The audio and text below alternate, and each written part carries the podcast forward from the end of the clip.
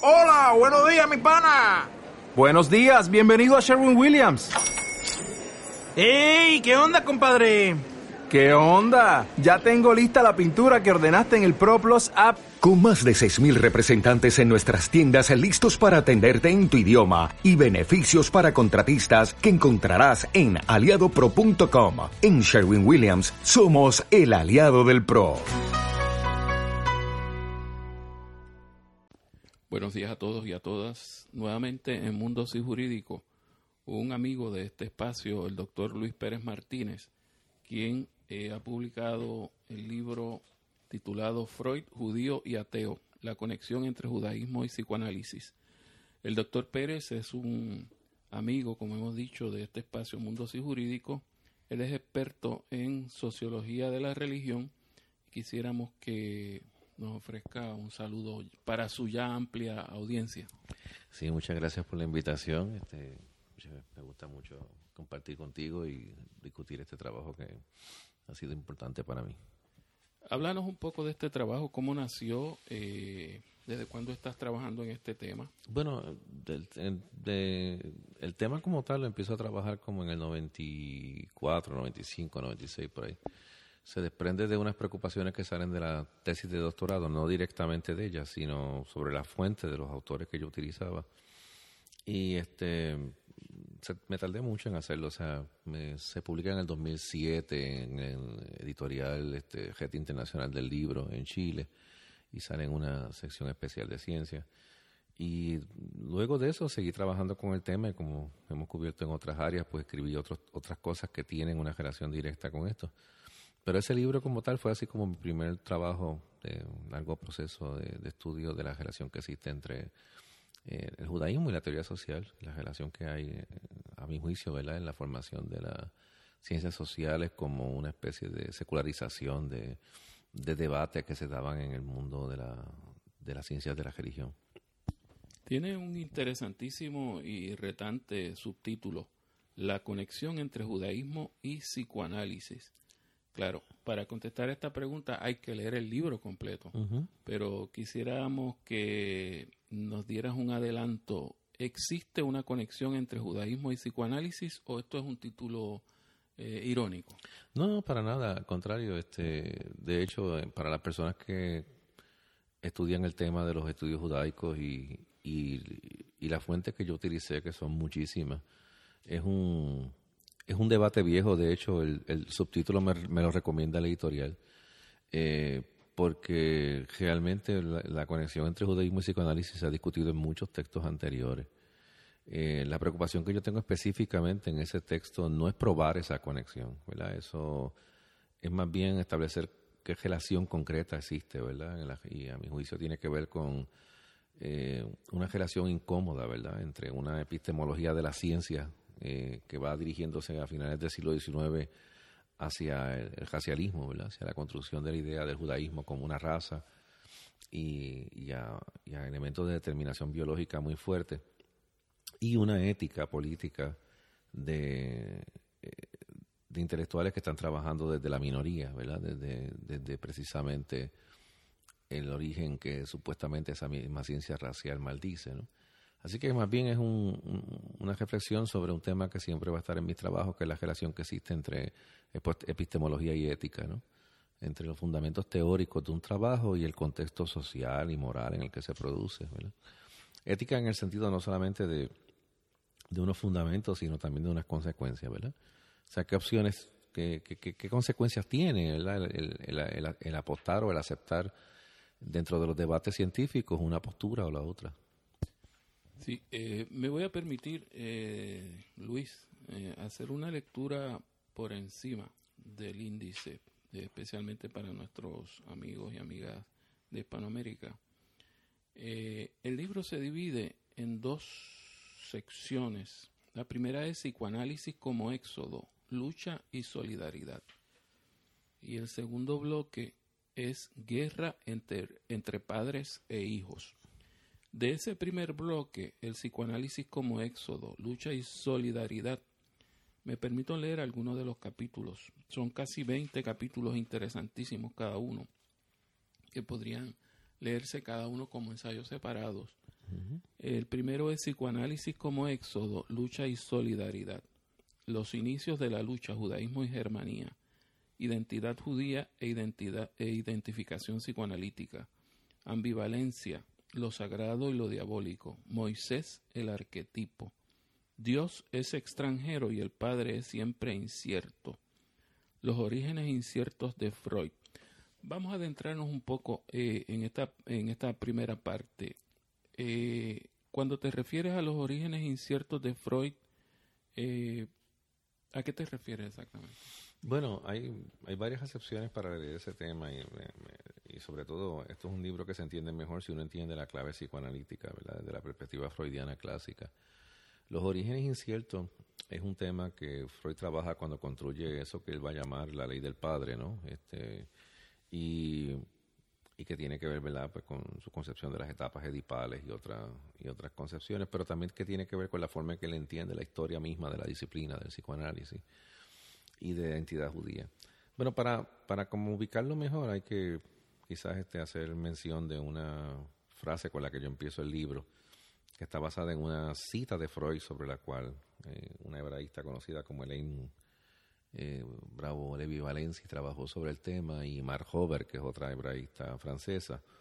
Eh, es una cita de Freud que sale de una conferencia que él dio a una organización que luchaba por los derechos de los judíos en Alemania, que se llamaba el Banay Brit, una organización laica que todavía existe en capítulos de ella a Freud se le interroga en esa conferencia sobre qué es el psicoanálisis y se le pregunta concretamente si eso tiene que ver con su origen judaico. Y eso estaba en debate en Alemania en ese momento y en Austria y, Freud había tenido una posición ambigua sobre el tema en, en, algunos textos y en otras más claras a favor. A esa, en esa conferencia él lo dice con toda candidez, él dice, no es por casualidad que el psicoanálisis haya sido el producto de un judío ateo. Eh, y eso es una frase que se conocía antes. Peter Gay, el famoso historiador de, las biografías intelectuales de principios del siglo XX, que escribió varios trabajos sobre Freud, eh, pues titula así a uno de sus trabajos, The Godless You, y, y viene de esa frase, ¿no? Eh, bueno, que no es por casualidad de un judío ateo. Es decir, o sea, que el psicoanálisis puede ser entendido como un proceso inconsciente de secularización de un pensamiento, de una, de una psicología judía posiblemente. Eso se trata en el texto en varias ocasiones, ¿verdad? Y hay varias fuentes biográficas y fuentes mismas de Freud que trabajan sobre el tema. Concretamente, el origen incierto de Freud. Bueno, eso, eso es un tema interesante, ¿verdad? Eh, es el tema del origen étnico eh, y de la complejidad de ese origen étnico con relación a, la nación alemana, este, es decir, a la cultura alemana de la cual los hermanos austriacos se sentían parte, eh, aunque era una nación, una república separada, ¿no? pero uno sabe un poquito más de historia, sabe esa relación incómoda. Eh, siempre se ha dicho que Freud era vienés y que vivió toda su vida en Viena y, y que era un bienes por excelencia y eso pues lo parecen confirmar el, eh, dos cosas, el, el, premio Wolfgang Goethe, que se recibe en el 1930, y también el premio de las llaves de la ciudad de Viena, que fue recibido anterior a su muerte. Este, sabemos que los nazis lo expulsaron de Viena en 1939, cuando se da la ocupación, eh, la unificación. Lo que no se dice mucho es que, Freud nació en Moravia, en lo que sería la, hoy la antigua Galicia, que su madre le decía este, mi pequeño moro, eh, que es una forma de aquella época de, llamar a los judíos eh, que tenían el pelo negro. Eh, y que realmente la familia de Freud, los padres, vienen de la Ucrania, que serían lo que se llama, étnicamente hablando en, en Alemania, Ostjuden, o sea, judíos orientales, que eran discriminados no solamente por, por los alemanes, sino también por la comunidad judía alemana. Y que, y que la abuela de Freud es la que su primer nombre se llama Libertad Freire. Y, este, y de ahí viene el apellido de Freud. El apellido de Freud es una germanización del nombre, no del apellido de su abuela. Eh, es decir, es una forma de. Es, un, es una forma. El, nombre eh, es lo que llamaría Hannah Arendt, es, el proceso de parvenú, de, de, este, de este, no sabemos el apellido original de Freud. El apellido original de Freud tiene un apellido hebraico de origen ruso. Eh, Freud es un judío ruso, es decir, Freud es un, judío que viene del exilio y que hace su primera infancia en el gueto judío de Viena y hasta los, hasta 1900 hasta los 14 años estudió religión y su lengua madre tiene que haber sido el yiddish. Eh, y eso está confirmado por documentos y por, por otros este, trabajos de otros autores. Así que ahí hay un origen incierto, ¿verdad? En el sentido puramente de, eh, de la, del linaje. Eh, un padre hasídico, devoto de la religión, un lector de la Biblia empedernido, como decía Theo Pifmer cuando era niño, y estudiante de clases de religión, que luego pasa a ser un científico que dice no acordarse bien de esos orígenes en algunos de sus escritos, en otros haber dicho que olvidé la lengua de mis padres, eh, pero luego hacer afirmaciones radicales de su identidad judía. Esa, la ambivalencia es un concepto central en la teoría cínico-analítica y Freud habla mucho del concepto, yo le dedico un capítulo a eso. Pues eso, eso, eso se da. En, la, biografía de Freud, este, esa relación ambivalente con el origen, de por un cierto una reafirmación de su identidad judía, pero una continua afirmación de que no participa de su religión. Y por otro lado, una afirmación este, en derecho político de su germanía, pero al mismo tiempo un reconocimiento de un origen que, que como él dice, guarda reminiscencia, ¿verdad? Y ese, ese origen, pues es el origen de un judío oriental. Eh, el Salmo 50 eh, trae esa, esa máxima tan grande, tan importante para Occidente, tan fundamental, tan fundante de Occidente. En la culpa nací, pecador me concibió mi madre. Y más adelante confesaré mi culpa.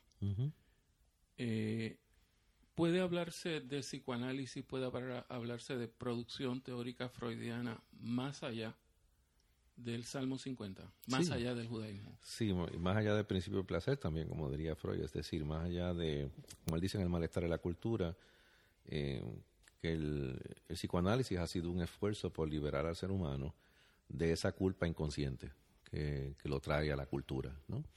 de esa incómoda relación entre su dimensión biológica, ¿verdad? su deseo de, cumplir con necesidades, ¿verdad? su, su eh, en, oposición ¿verdad? a una mediación cultural que prohíbe, por razones morales, es decir, civilizatorias, eh, el incesto, este, eh, la, satisfacción de las necesidades físicas inmediatas, es decir, la dimensión que sería puramente biológica del ser humano, para configurarlo como sujeto cultural, como sujeto este, civilizado. Freud dice que esa relación incómoda nos hace sentir una, incomodidad, un, malestar, que es un concepto médico, es decir, un dolor que no tiene ubicación. Y, el psicoanálisis sería una forma de, la única forma, cree Freud, hasta ese momento, de, aprender a superar esa culpa inconsciente que nos hace producir síntomas muy terribles, y entre ellos el más terrible de ellos que es la proyección. Es decir, el acusar a otros de cosas que nosotros inconscientemente sabemos que nosotros también deseamos. Eh, Freud dice que si un día eso lo, lográramos seríamos otra especie, o sea, sería un salto evolutivo.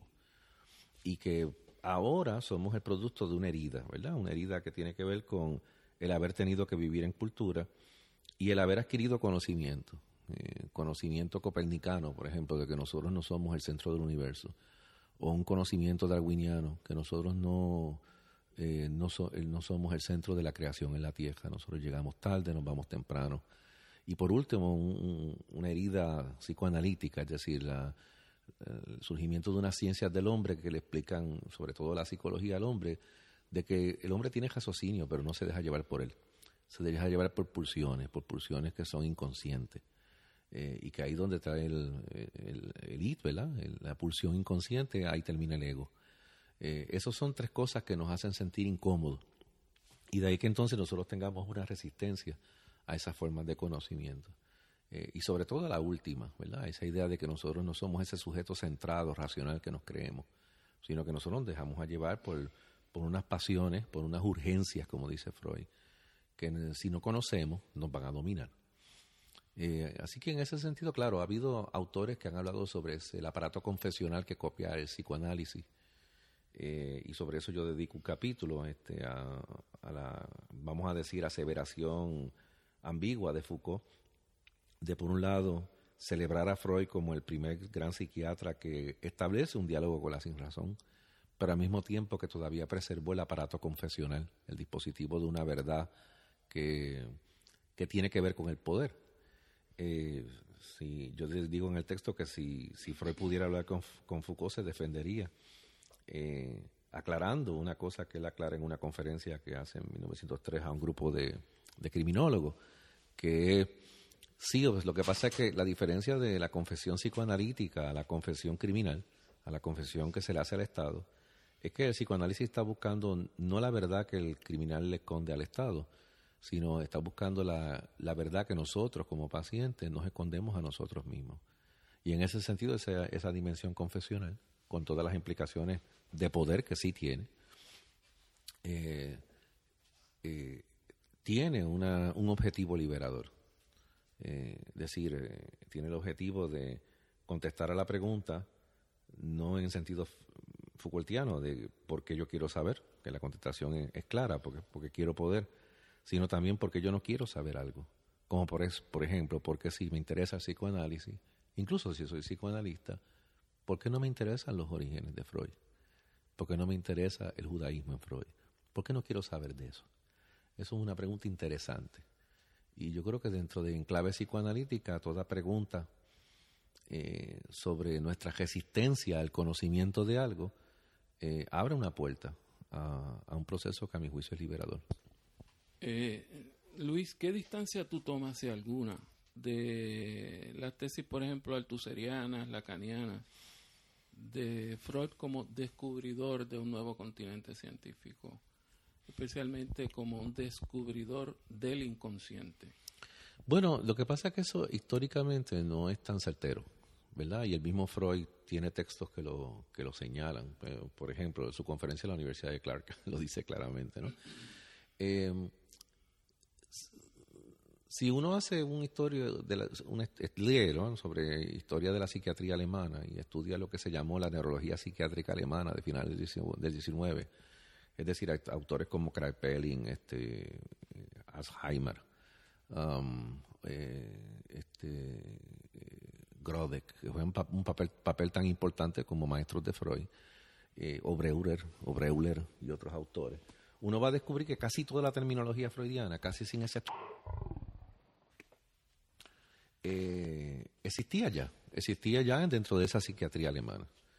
Eh, y este, segundo, este, segundo, pues, si la terminología que Freud está usando es este, una terminología de su época, ¿qué es lo que hace importante a Freud? Pues a Freud lo hace importante en su contexto, en sus primeros años, el que Freud trata de usando la casuística, diríamos, usando el fenómeno de la, de la terapia, eh, al probar que se repiten unos patrones, redefinir esos conceptos clásicos de la, de la psiquiatría alemana con otra nueva teoría, con una etiología de la neurosis. O sea que en ese sentido la aportación de Freud es estrictamente clínica, ¿verdad? Es decir, y es aceptada por cientos de psiquiatras de su época y por otros no, y por otros es aceptada hasta cierto punto, en debate continuo. Ok, ahora, ¿qué hace grande Freud? Pues lo que hace grande Freud es que Freud escribe textos posteriores a la Primera Guerra Mundial que se dirigen a un gran público, si bien un público oculto, a un gran público, no un grupo, no, no, no a un grupo técnico psiquiátrico. Y ahí, en la forma en que él socializa los conceptos que vienen de lo que él llama lo que se llamaba en la época la psicología profunda, y eso también lo va a hacer Jung y lo van a hacer otros grandes autores, pues Freud abre la puerta a las ciencias humanas a, un, a una nueva forma de comprensión, pero que realmente era de, carácter especializado. Yo no, yo, yo, esa idea de una ruptura epistemológica en el sentido de Bachelard que van, vamos a ver en esos autores, tiene algo de cierto, pero yo te entiendo más a bien a pensar en esto como historiador, historiador de, como Carl Erner y otros historiadores del periodo, pero también historiadores como filosóficos como lo fue Michel Foucault. Foucault señala algo en las palabras y las cosas. Él dice que él difiere de la, de la concepción de Althusser, de Marx como este gran este, eh, separado, ¿no? este gran, eh, esta, esta gran ruptura epistemológica con la época. Yo creo que todo lo contrario, y en el caso de Freud también es cierto, y Durkheim, de estos grandes pensadores. A mí me parece son un tanto asociológicos, o sea, es decir, eh, el mismo Marx diría que los seres humanos no se hacen preguntas hasta que no están a la altura de contestárselas, ¿verdad? Es decir, que tiene que haber unas condiciones societales que hagan posible que tú te hagas ciertas preguntas. Yo creo que Freud, Marx, Durkheim fueron hombres de su época y que, como bien decía eh, Foucault, se movían como peces en el agua en su época. es decir, Freud no hubiese sido posible antes ni en otro contexto. Freud fue posible en ese contexto donde se coadyuva un sinnúmero de, de conocimientos, ¿verdad? Y de debates intensos y un contexto social que es el antisemitismo, ¿verdad? Y un contexto epistemológico que es el, surgimiento de la teoría racial eh, y por supuesto pues la capacidad de Freud de coadyuvar una, una psiquiatría alemana de la época neurológica. Freud era un neuropatólogo cerebral, ¿verdad?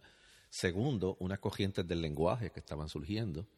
Y tercero, unas corrientes de intelectualidad, eh, intelectuales sociales que Freud coadyuva junto con la literatura de su época, ¿verdad? Y, hace una propuesta que, tiene el impacto extraordinario que tiene precisamente porque hay condiciones sociales para su recepción. ¿verdad? es decir, si Freud hubiese sido este, este gran rompedor, pues quizás hubiese sido como Calpaniza u otros autores que nosotros hoy día no conocemos, que fueron puntales para romper con ciertas nociones pero que Freud sí los conoció, como a Grodek, el primer médico interno que integra la psicología a la práctica de la, de la medicina rural.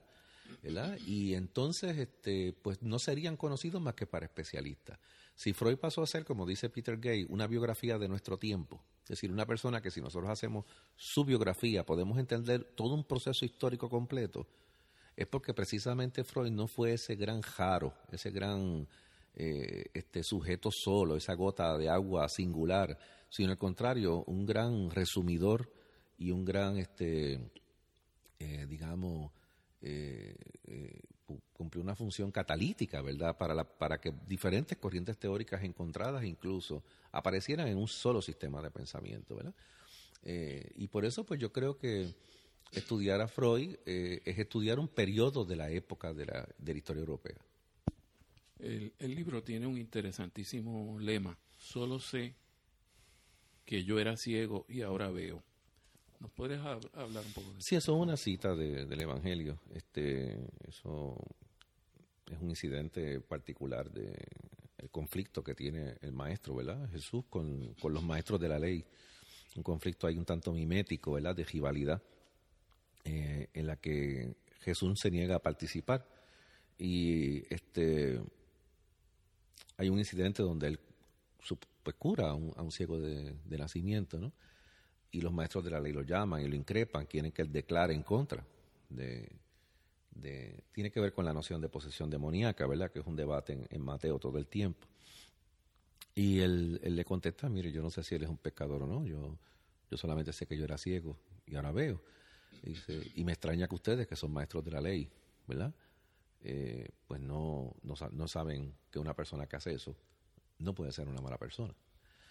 Pero nada, eh, para mí tiene que ver con, la, con esa relación de, del, gran autor como maestro. Es decir, yo me formé en la tradición crítica, en la, en la ideología crítica, en la tradición de izquierda intelectual.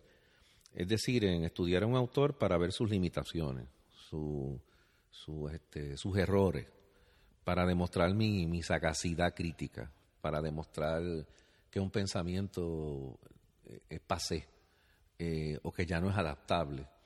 Y eso, pues a mi juicio, en retrospectiva, entiendo que desarrolla una gran habilidad, pero al mismo tiempo eh, hace a uno ciego, ¿verdad? Hace que uno cuando vaya a leer un autor esté buscando eso y no lo que pueda aprender de él. Cuando llega el momento donde la experiencia vital y la lectura seria y completa del trabajo de un gran autor se confronta cara a cara, ¿verdad? Y uno se aproxima a él de manera reflexiva, pues entonces uno ve cosas que no había visto antes, que estaban ahí en el texto y que uno no las había querido mirar. Y no importa el origen de esa persona, puede ser de, la, de una religión contraria a la tuya, de una ideología política distinta a la tuya. Si uno hace eso de esa manera, pues uno aprende. O sea, es decir, tiene que ver con, con el abrirse, como decía Weber, abrir la puerta al misterio. Este, y, y a entender que pues lo que define a uno como intelectual eh, no es lo que uno lee, es la interpretación que uno hace de ello, es el provecho que uno le saca a eso.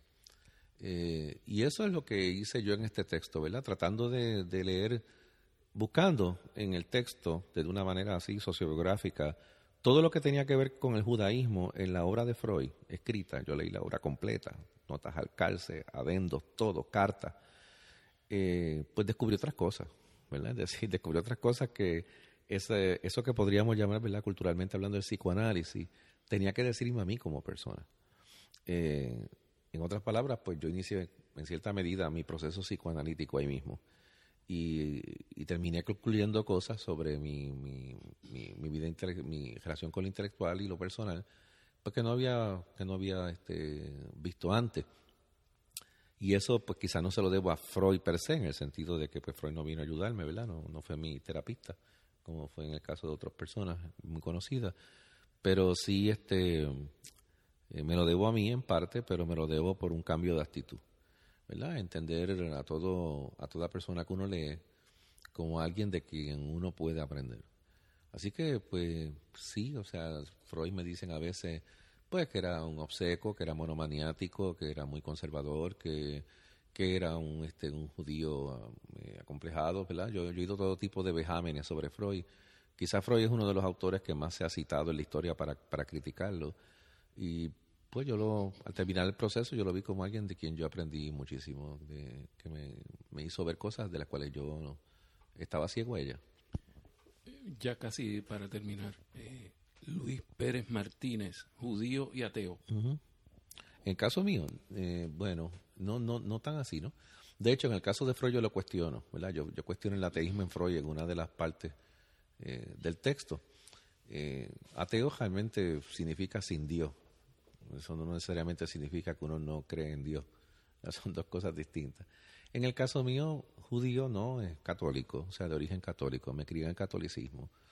Tú eres eso, ¿verdad? Tú eres aquello de la forma en que tú eres socializado, aunque tu apellido sea judío aunque tú sepas después que tu abuelo sí tenía identidad judía, y aunque tú sepas que la familia lo ocultaba, eh, uno es aquello que, lo formó. Eh, precisamente esa era contra una de las corrientes más terribles que luchaba Freud en su momento. Eh, el surgimiento de una teoría racial que le estaba diciendo a las personas que ellos eran su, origen biológico, que ellos no eran la forma en que ellos se identificaban que Freud decía, bueno, sí, yo soy judío como identidad étnica, pero no religiosa. Eh, y eso no le importaba al Tercer Reich. Lo que le importaba es que su apellido estaba censado como judío. Freud pudo haber sido como lo fueron muchos judíos cristianos que fueron llevados a campos de concentración, o ateos que fueron llevados a campos de concentración, porque el nazismo no, no determinó el judaísmo por razones ni culturales, ni de identidad política, ni tampoco siquiera de religión, que es lo que el judaísmo realmente es, una religión sino por tu raza, ¿verdad? Eh, y, yo hablo de eso, ¿no? De, lo que el carácter tejible con el que se enfrenta uno en un momento de la historia donde la identidad tuya es determinada por otros y peor por el Estado. Eh, así que en ese sentido, pues, la, lo que sí, ¿verdad? Sería importante identificar en qué medida todos nosotros tenemos siempre ese origen incierto y, en qué medida, a qué se debe la dificultad de nosotros ver el judaísmo en Freud, tiene que ver mucho con nuestra resistencia a ver los orígenes nuestros. Eh, y de ahí quizás pues el antisemitismo como un fenómeno cultural de Occidente. Eh, por último, este libro lo que quiere destacar. Se origina en una preocupación que tiene que ver con esa relación entre la identidad como elemento político y la identificación como fenómeno psicológico. Es decir, ¿por qué el psicoanálisis que se me enseñó a mí y el que incluso vine también a, discutir a la bastante saciedad aquí en la Universidad de Puerto Rico, siempre dejaba de lado ese fenómeno que es el origen eh, étnico-político de Freud? Eh, Porque si Freud insistió tanto en su identidad judía, escribió tanto sobre el tema, porque si los nazis persiguieron a los psicoanalistas por el origen, ese mítico de la teoría freudiana, eh, y lo dijeron de manera expresa, eh, porque fue prohibido el psicoanálisis, si fue prohibido el psicoanálisis en casi toda Europa en algún momento determinado, el psicoanálisis que nos parece interesar es el que tiene que ver con los juegos del lenguaje, la sexualidad y lo clínico. Eh, porque esa es mi pregunta, o sea, ¿qué, tenía de amenazante un, un, personaje como Sigmund Freud para que tan pronto los nazis ocuparan Viena, fueran a gestarlo, le pusieran una suástica gigantesca en su puerta y después de fracasar en ejecutarlo por razones diplomáticas, lo enviaran al exilio con ochenta y pico de años y un cáncer en la boca?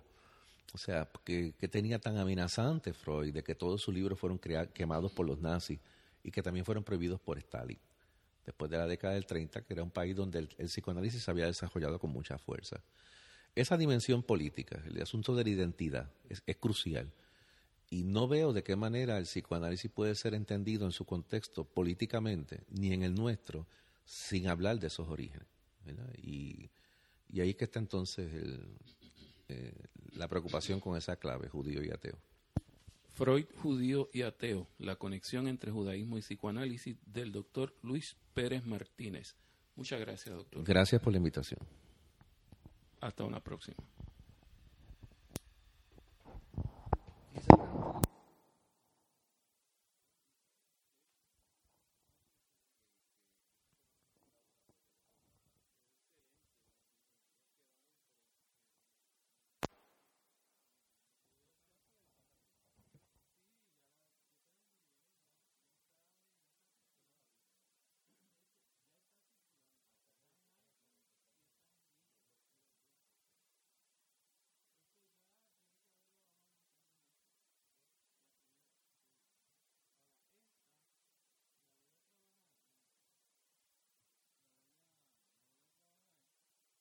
¿No se merece tu familia lo mejor? Entonces, ¿por qué no los mejores huevos? Ahora, Egglands Best están disponibles en deliciosas opciones. Huevos clásicos, de gallina libre de jaula y orgánicos de Egglands, que ofrecen un sabor más delicioso y fresco de granja que le encantará a tu familia. En comparación con los huevos ordinarios, Egglands Best contiene la mejor nutrición como 6 veces más vitamina D, 10 veces más vitamina E y el doble de omega 3 y B12. Solo Egglands Best. Mejor sabor, mejor nutrición, mejores huevos. Visita egglandsbest.com para más información.